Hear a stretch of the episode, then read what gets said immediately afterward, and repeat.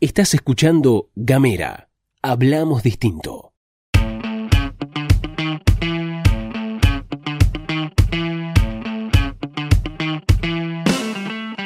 Buenos días, buenas tardes, buenas noches. Aquí estamos una vez más en el episodio número 4 de eh, el podcast de Red Diversa Positiva en Gamera. Hoy tenemos como invitada al señor Asai Ojeda, quien es mi compañero trans aquí en Red Diversa Positiva.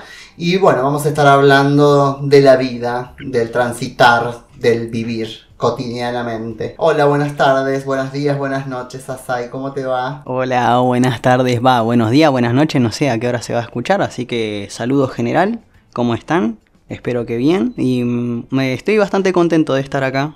Un gusto participar. Me alegro mucho, querido Asai. Bueno, comentame, ¿quién es Asai? Y Asai, oh, soy complicada la pregunta. No sabría por dónde empezar. ¿No tenés algo más específico que eso? Bueno, vamos a cortar la parte. Claro, que el ser humano es muy complicado, Eri. Sos muy complicado, Asai. la Como- pregunta. Sí, como bueno, todo ser vamos humano. a estar con el compañero Asai Ojeda, quien pertenece a Red Diversa Positiva también y es un compañero trans que nos hemos conocido en el transitar de la vida, nos hemos reencontrado y encontrado y hemos estado en la lucha todo este tiempo también. ¿Qué opinás sobre las partidas de nacimiento de los hijes de los varones y las mujeres trans? ¿Qué habría que cambiar? Si se respeta la ley de identidad de género. ¿Cómo, cómo, cómo está sucediendo ese tipo de cosas con la ley de identidad de género en, el registro civil? Más o menos, si podés ahondar un poquitito ahí. Y actualmente con las partidas de nacimiento de les hijes está complicado. Todavía no... Mucho la gente en el registro civil o en el juzgado no están instruidos para, para hacer los cambios que corresponden, ¿no? Hasta el día de hoy yo todavía figuro con el nombre anterior en la partida de nacimiento de mi hijo. Y parece, pare- pareciera que no es un gran problema, porque después de todo el número de DNI es- sigue siendo el mismo. Nada, lo, me marcó mucho y me molestó mucho que cuando quise anotar a mi hijo en el jardín, eh, no me fue permitido por el hecho de que yo era el padre y al mismo tiempo no, porque mi nombre no estaba ahí. Pese a que era el mismo número de DNI, yo no estaba ahí era el nombre anterior y me dijeron, bueno, no, no lo podés anotar, pedile al otro padre que vaya eh, para poder anotarlo. Eso sí, me dio una impotencia y una bronca porque fue como, no, no puede ser que me queda coartada el derecho y la posibilidad, no solo mía, sino de mi hijo, de recibir la educación por, porque no se pudo hacer ese cambio en el acta de nacimiento. Así que sé que no solamente es un problema mío, sino también de muchas personas trans que tienen hijes ah, en todo el país y tienen sus dificultades para, para moverse de una provincia a otra por tierra, para un montón de trámites, por la cuestión esta de no, no hacer los cambios eh, respectivos en acta de nacimiento de los hijes, porque a ver de tribunales y de registro civil es un documento de terceros. Así que todavía está en proceso eso. No he visto nadie que haya conseguido al padre, eh, padre, madre trans que tenga su nombre, todo como corresponde en el acta de nacimiento de su hija. Así que está en proceso eso todavía. Sí, la situación es muy compleja, muy compleja y, y lo que tuviste que atravesar también en la institución pública. La falta de información, la falta de educar a la sociedad, porque nosotros somos docentes sociales. Siempre lo digo y siempre lo, lo- lo- lo recalco y lo afirmo que todo el tiempo tenemos que estar explicando. Estaría bueno que en las escuelas se estudie la identidad de género y se puedan traccionar mecanismos. Ahora, ¿cómo, cómo fue para vos atravesar la situación? Comentame un poquito la situación en la cual estuviste pasando eh, en el momento de inscribir a tu hija. Y fue, fue bastante feo. Eh, lo pude sobrellevar porque, bueno, vos me conocés el carácter que me traigo. Eh, yo fui y presenté, llevé por las dudas, viste, porque precavido. Solamente necesitaban la partida de nacimiento de él, de mi hijo, y eh, el DNI. Y yo por las dudas llevé mi DNI y mi partida de nacimiento, porque ya era consciente de que mi nombre no estaba ahí, entonces en la partida o de sea, que nacimiento... no habían hecho el cambio de identidad de género a la partida de nacimiento de tu hija. Esa es la situación Eso. en particular. Eso específicamente. Entonces fui, me presenté, hablé con la con un seño que tenía que hablar con la directora para anotar a mi hijo y bueno, hablé con la directora. Estaba hablando con ella y bueno, me plantea esto de que bueno, sos y no sos el padre, no te podemos anotar a tu hijo en el jardín y detrás de eso yo estaba escuchando también la, la no solamente la falta de información, sino la la poca discreción, la falta de respeto, de que estén las seños cuchicheando, hay una persona travesti en la oficina con la directora. Era incómodo, era molesto, de que no ni siquiera tuvieran eso, la discreción de, bueno, vamos a hablar de esto una vez que esta persona se vaya. No, lo estaban haciendo afuera de la oficina y yo estaba escuchando todo. Eh, eso, entre eso, entre que yo le decía no podés no anotarme a mi hijo porque no está mi nombre en su partida de nacimiento, es el mismo número de DNI. Al final no me lo quiso anotar y me tuve que ir a supervisión escolar a hablar con, con el personal de ahí, a plantearle. Fui al jardín del Pipo con la directora tanto, me pasó esta situación, no me lo quisieron anotar pese a que es el mismo número de DNI, solamente no se puede, todavía no hemos podido hacer el cambio en la partida de nacimiento de mi hija, ¿cómo hacemos? Porque yo no puedo depender toda la vida de que mi pareja lo esté anotando, de que yo no tenga el derecho ese de ir por mí mismo y anotarlo en el jardín, ¿qué voy a hacer después cuando lo tengo que anotar en la escuela? Y nada, fue una, una discusión que tuve ahí con supervisión escolar y dije, bueno, aproveché eso y le dije, bueno, ya que va a ser así, eh, que, que, está complicado para anotármelo, yo quiero eh, que me lo anoten en el barquito. Quiero tener al menos el privilegio, el, el privilegio, el derecho ese de poder elegir, ya que no me están rebotando en los jardines y no lo puedo anotar, quiero elegir a qué jardín va a ir. Y después de tener una discusión ahí en supervisión escolar y decirle, mira, la ley es así, tanto se supone que ustedes tienen que saber cómo son las cosas, no puede ser que no lo pueda anotar en el jardín y que me respondan eso, conseguí pero tuve que pasar por toda una pelea, dejar a mi pareja afuera porque no te metas, no quiero que estés vos, quiero poder yo solo con esto. Eh, después de eso, ahí recién lo anotaron y todo bien. Después, bueno, fue ir al jardín. Lo bueno de ese jardín eh, fue que ya eh, tuvimos la reunión con las seños y las seños sabían de la ley de identidad de género porque tuvimos la reunión de padres, todo, de lo que se iba a dar el contenido, hablaron de ESI, y ahí yo ya agarré la libreta, la empecé a leer, dije, mmm, muy binario todo ahí. Y hablé con la seño, muy buena la seño que le tocó, porque. Y, y, el personal de gabinete era muy bueno, porque me dijeron, ah, bueno, sí, mira, podemos hacer esto así, ¿viste? Porque le planteé, mira, imagino que soy el primer papá trans que van a tener acá. Y yo llevo un, una forma de educar a mi hijo, le enseño, no le escondo nada, él sabe que, que nació de mí, es, ha visto fotos de cómo era yo antes, le expliqué todo porque no tengo por qué escondérselo. Eh, no tengo por qué invisibilizar mi existencia porque quiero que él en el futuro sea una persona que respeta al resto porque su, es la misma persona de la que nació, eh, es así. Y yo le dije, vengo construyendo, me ha costado mucho educarlo y que entienda, eh, no quiero que me lo derrumben con este tipo de educación. Si lo pueden hacer de una forma en la que no digan las nenas tienen vulva, los nenes tienen pene porque tiene un papá que no tiene pene, yo se los agradecería mucho. Me entendieron un montón, fue como, sí, por supuesto, vamos a hacerlo así, mira, y en el momento me, me hicieron el esquema de, mira, lo podemos hacer así, podemos hacer la educación sin tener que decir los nenes son así, las nenas son así. Y le dije, bueno, por ahí, no sé, vaya a haber problemas con los padres porque uno nunca sabe, el problema siempre siempre lo tienen los adultos, no los chicos, que los, las, criaturas son las primeras personas que te entienden y lo aceptan porque no tienen prejuicios. Y me dijeron, no te preocupes por eso porque nosotras, eh, porque eran todas mujeres en el gabinete, nosotras nos vamos a ocupar de eso. Si llega a haber un problema, no tenés por qué vos pasar por esa situación, lo vamos a manejar nosotras. Me encantó el jardín ese, porque la verdad, mucho respeto a todo, no fue que yo charlé ahí y después quedó, la quedó nada. en la nada. No, lo hicieron tal cual como me dijeron que lo iban a hacer. Él recibió la educación tal cual, así como y me habían aparte para explicado. todos les chiques.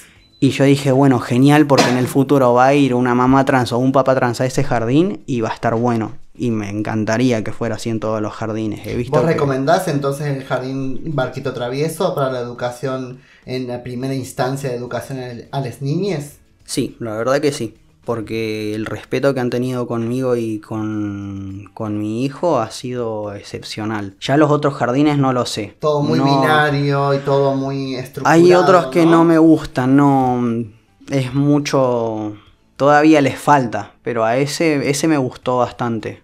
Por un montón de cuestiones, ¿viste? Por el tema de que no le criticaron, por ejemplo, mi hijo tiene el pelo largo.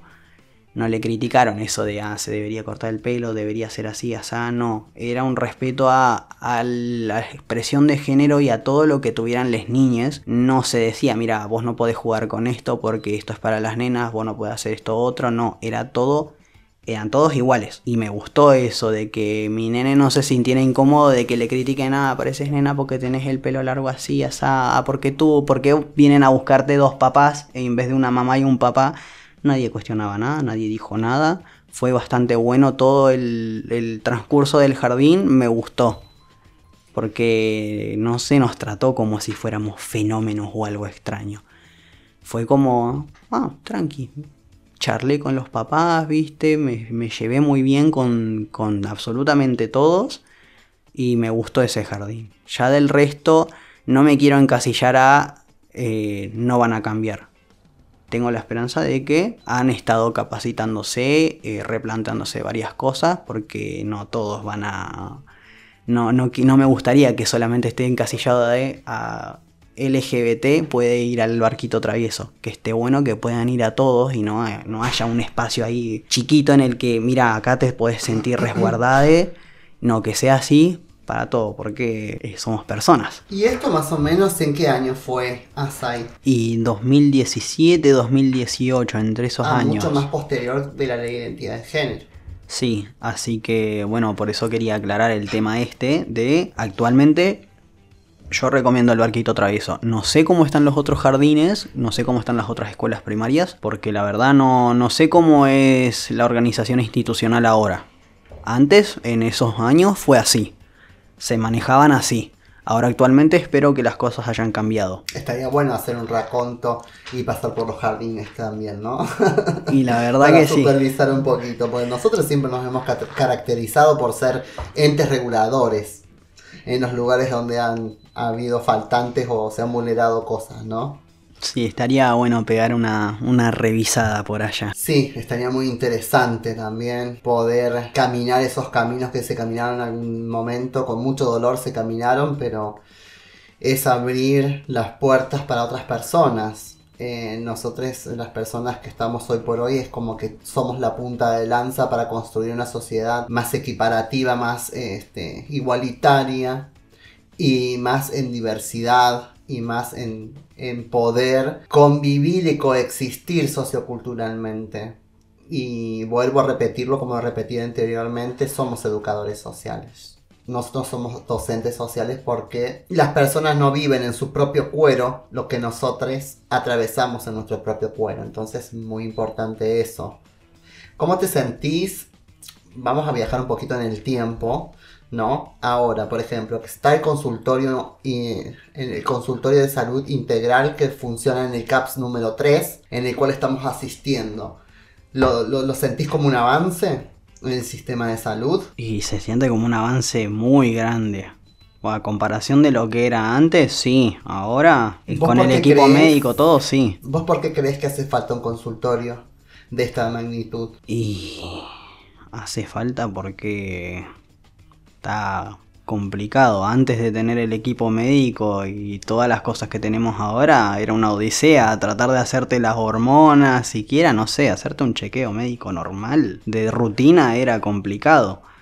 Era saber que no iban a entender qué era lo que querías. O sea, de- del vamos, decirle al médico, mira, soy trans y quiero hacer el, el, el tratamiento hormonal. Oh, no tenían ni idea, no sabían ni siquiera lo que era una persona trans, lo que era la ley de identidad de género, desde qué año estaba vigente, no sabían absolutamente nada y vos tenías que irte con el papel de la ley, explicarle paso por paso cada, del- cada uno de los artículos decirle, mira, según lo que dice este artículo, yo tengo el derecho de poder acceder a este tratamiento hormonal. ¿Cómo se puede hacer? ¿A quién tengo que ver? Porque no podías ir con un médico clínico no, de, la guardia, tenías que derivarte a un endocrinólogo o endocrinóloga y era un proceso que tenías que hacer.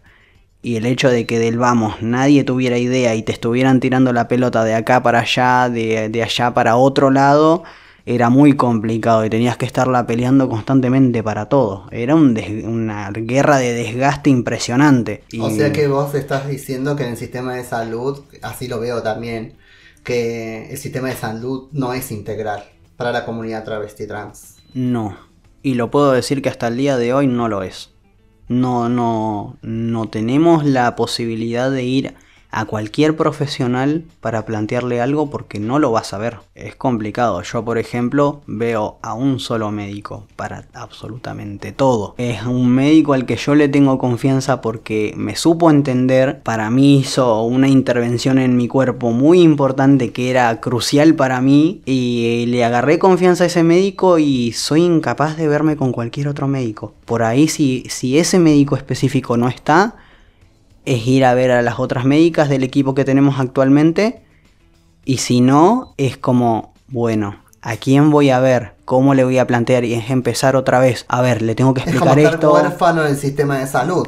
Claro, porque tengo que estarle explicando, mira, yo soy así, estoy en tratamiento hormonal así, eh, esto y lo otro, explicarle, viste, si no sabe la ley, empezar todo de nuevo. Y es una cosa que cansa, porque se supone que todos tendrían que estar capacitados para que no estemos restringidos a ver a un puñado de profesionales, sino tener la posibilidad de ir a cualquier profesional en el momento que lo necesitemos y no estar, viste, con el WhatsApp, viste, a ver, ¿está disponible vos? Eh, necesito que me veas tal cosa. Eh, estaría bueno que sea global, que esté para todos, en todos los profesionales estén capacitados para vernos. Y no estar ahí en un puchito, viste, buscando quién nos puede atender. Por una cuestión no solamente de que sepan profesionalmente las cosas, sino por el tema del trato. De que no te vean como que sos una cosa extraña que ac- acaba de pasar el consultorio y que te miden con esa. Porque imposible disimular el ser humano, es, es imposible disimular en los gestos corporales que tienen cuando sienten alguna incomodidad o te están viendo de alguna forma, viste que a esta cosa rara que se metió acá. sí lo sabremos. que, que es incómodo, que llegar y viste y ya te están poniendo esa cara o la forma en la que te hablan y vos decís, para un poco. Eh, soy una persona como todas las demás, vine por esta cosa en específico, eh, el mismo respeto que yo te doy a vos, vos me lo tenés que dar a mí. Y es un. es molesto, es desgastante tener que estar fijándote, haciendo un estudio de campo de me duele la muela a ver a dónde voy a ir sin que me miren raro. Tendría que poder hacer todas las cosas sin tener que preocuparme previamente de todo eso, porque es un tema. Pero estoy bastante contento con el equipo médico que hay actualmente, con el consultorio también, porque ya se publicó, se sabe que ahí se puede. Estaría bueno que en todos los lugares, pero es un paso muy importante que se puede hacer ahora en el CAP 3. Es un gran avance tener eso. Totalmente, totalmente. Y bueno, igualmente en el taller este ya fueron tres compañeros nuevos que se enteraron del CAPS y, y se comunicaron vía mail y pudieron asistir. Eso es muy importante que ya es un hecho dentro de la sociedad y de la comunidad de este tema. Yo sé que el tema que te voy a preguntar es muy difícil y a mí no me es fácil preguntártelo, pero ¿qué opinas del aborto? Creo que es algo muy necesario. Estoy muy contento de que ya sea ya legalizado. La verdad estoy muy contento de por ahí. Yo sé que no va a faltar gente que me, me escuche ahora y me conozca y diga, no, ¿cómo puede ser? La verdad, yo si hubiera tenido la, la posibilidad, no digo que estoy arrepentido de tener a mi hijo porque lo amo un montón, pero no solamente pensé en mí, pensé en los otros, los otros chicos trans que, que existen, en los futuros que van a eh, existir. No todos van a elegir paternar como, como yo lo elegí al paso. Ahí de bueno, me subo los pantalones ahí lo voy a hacer. Me costó un montón, fue todo un proceso psicológico para, para asimilarlo, para elegir paternar, me costó un montón. Me gustaría y estoy muy contento de que ahora haya la posibilidad de que ellos también tengan la posibilidad de elegir si quieren o no hacerlo. Eh, Ah, vos el sistema de salud te obligó a ser padre. eh, sí, eh, fue... ¿Querés hablar de eso o no? No tengo problema de hablar de eso.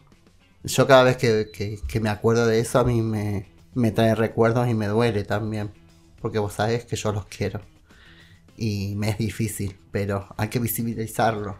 Y pasa que si uno se lo guarda, viste, y no lo comparte, no estoy en posición de guardármelo porque sé que a otros chicos que están en otro lado les puede servir eso. Y sí, de eso se trata este podcast, de poder visibilizar la realidad nuestra. Eh, la idea de este podcast, yo estoy muy agradecida también porque nos da la, oportunidad de poder mostrar quiénes somos en realidad, poder llegar el mensaje a la sociedad y poder educarla a la sociedad, para que dejen de decir, ah, los putos, hay esto. No, para un poco, o sea, somos personas que estamos atravesando muchas situaciones, muchas cosas, que no hay un programa así que pueda visibilizar la realidad. Todo el mundo habla de las campanitas, las florcitas, los sorteos de radio, las pelotudeces, pero la realidad, la cruda realidad, son muy pocas los espacios que, lo están haciendo. Las trabas están hablando de pelotudeces en los programas de radio. O se a hablar de política, o se a hablar de sindicatos, o se pueden hablar de un montón de cosas. Hay cada espacio y cada lugar. La misión que tengo con este podcast es hacer educación social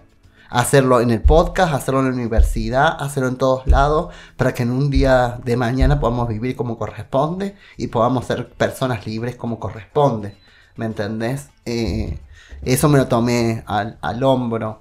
Yo no sé si ustedes van a estar de acuerdo o no en que lo haga, pero me parece que pensando en el futuro de las demás personas y lo duro que tuvimos que atravesar y vivir nosotros, no lo vio más nadie. Y pasa que igual, eh, pensándolo, ¿no? La responsabilidad social que tiene, que tenemos, eh, no tener el egoísmo de yo voy a hacer la mía, ¿viste? Y no me importa nadie más porque la pasamos cruda. Tipo, para tener las cosas que tenemos ahora, hubo personas que tuvieron que laburarla y lucharla un montón, nuestros, nuestros antecesores, la repelearon para que tuviéramos esas cosas. Y nuestra responsabilidad como, comunidad trans es no solamente mantener esos derechos que fueron logrados, sino seguir avanzando, porque no solo no, nuestra generación no acaba acá, van a haber otras personas, criaturas que, ya están, que quizás ni saben, no salieron del closet todavía, personas que todavía no nacieron y todo un futuro por delante de personas que tienen que tener muchos más derechos de los que tenemos nosotros ahora. Entonces es una responsabilidad, no solamente, qué sé yo, en lo global salir en los programas de radio, en la tele, sino en el día a día, personas que nosotros, nuestros círculos sociales, cada persona que conocemos se da la oportunidad de decirle, mira, yo soy así, mi vida es así. Y es un cambio, porque todas las personas somos un mundo adentro de nuestra cabeza y ya con poder cambiar la forma, la mentalidad que tiene, no sé, el amigo más cercano que tengamos, con poder cambiar esa mentalidad, esa misma persona va a conocer a alguien más y dice, mira, yo tengo un amigo que es así y su vida es así y así y es una cadena de mentalidades que van cambiando y es un cambio que se que va creciendo y la gente que después nos precede va a tener un futuro mejor, entonces es una cosa de no, no me lo voy a guardar para mí a modo re egoísta, ¿viste? Mis experiencias y mis vivencias viven y mueren ahí en cuanto mm, piso, tengo un pie en la tumba, listo, se acabó mi historia, no, que siga, que siga y que las otras personas sepan, mira, esto fue así, lo voy a mantener y voy a seguir avanzando. Es una cosa de, de no ser de El- no ser egoístas. El tema también, aparte del egoísmo, es ser punta de lanza, porque somos las primeras personas trans que estamos viviendo en la provincia. Ha habido personas trans y se han ido, porque justamente no han tolerado. Hay muchas chiques que se han ido al norte a estudiar para hacer, supuestamente estudiar, pero para hacer su vida, para ser quienes quieren ser. Y estos son de acá de la provincia. Claro que se tuvieron que ir porque tuvieron era la ir. única forma en la que tuvieran libertad, pero hay otras personas que, por ejemplo, tenemos la posibilidad de quedarnos acá y espelearla para que en el futuro esas mismas personas no se tengan que estar escapando. Exacto. Que puedan decir, bueno, yo soy así, voy a vivir así, voy a vivir conforme a quien soy en realidad, sin tener que tener miedo de que vivimos en un pueblo chico, todos me van a mirar, qué van a decir, que mi familia, que esto, que lo otro. No, que tengan la libertad de decir, me gusta vivir acá, quiero estudiar acá, que se queden, que no tengan que escaparse.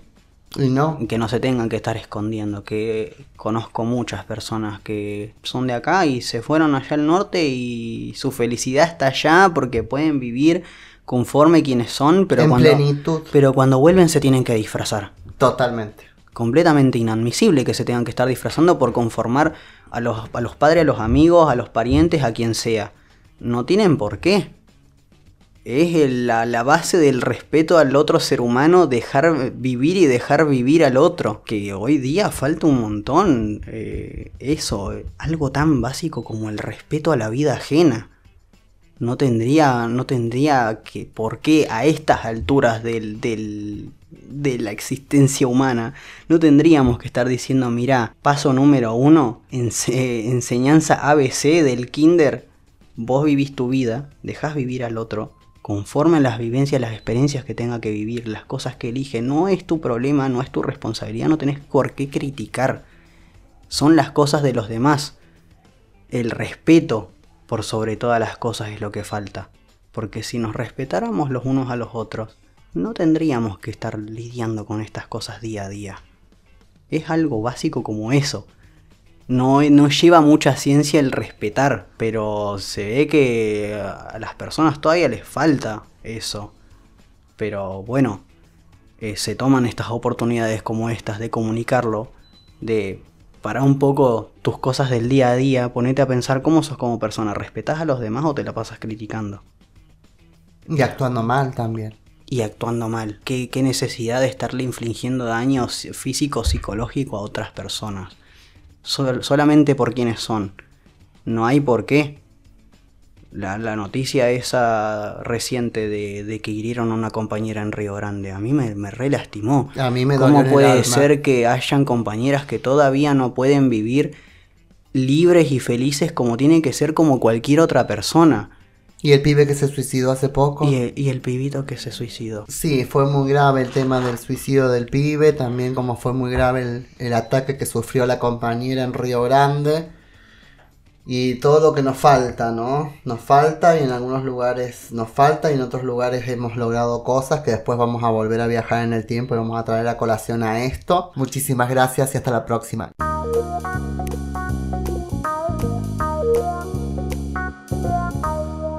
Estás escuchando Gamera. Hablamos distinto.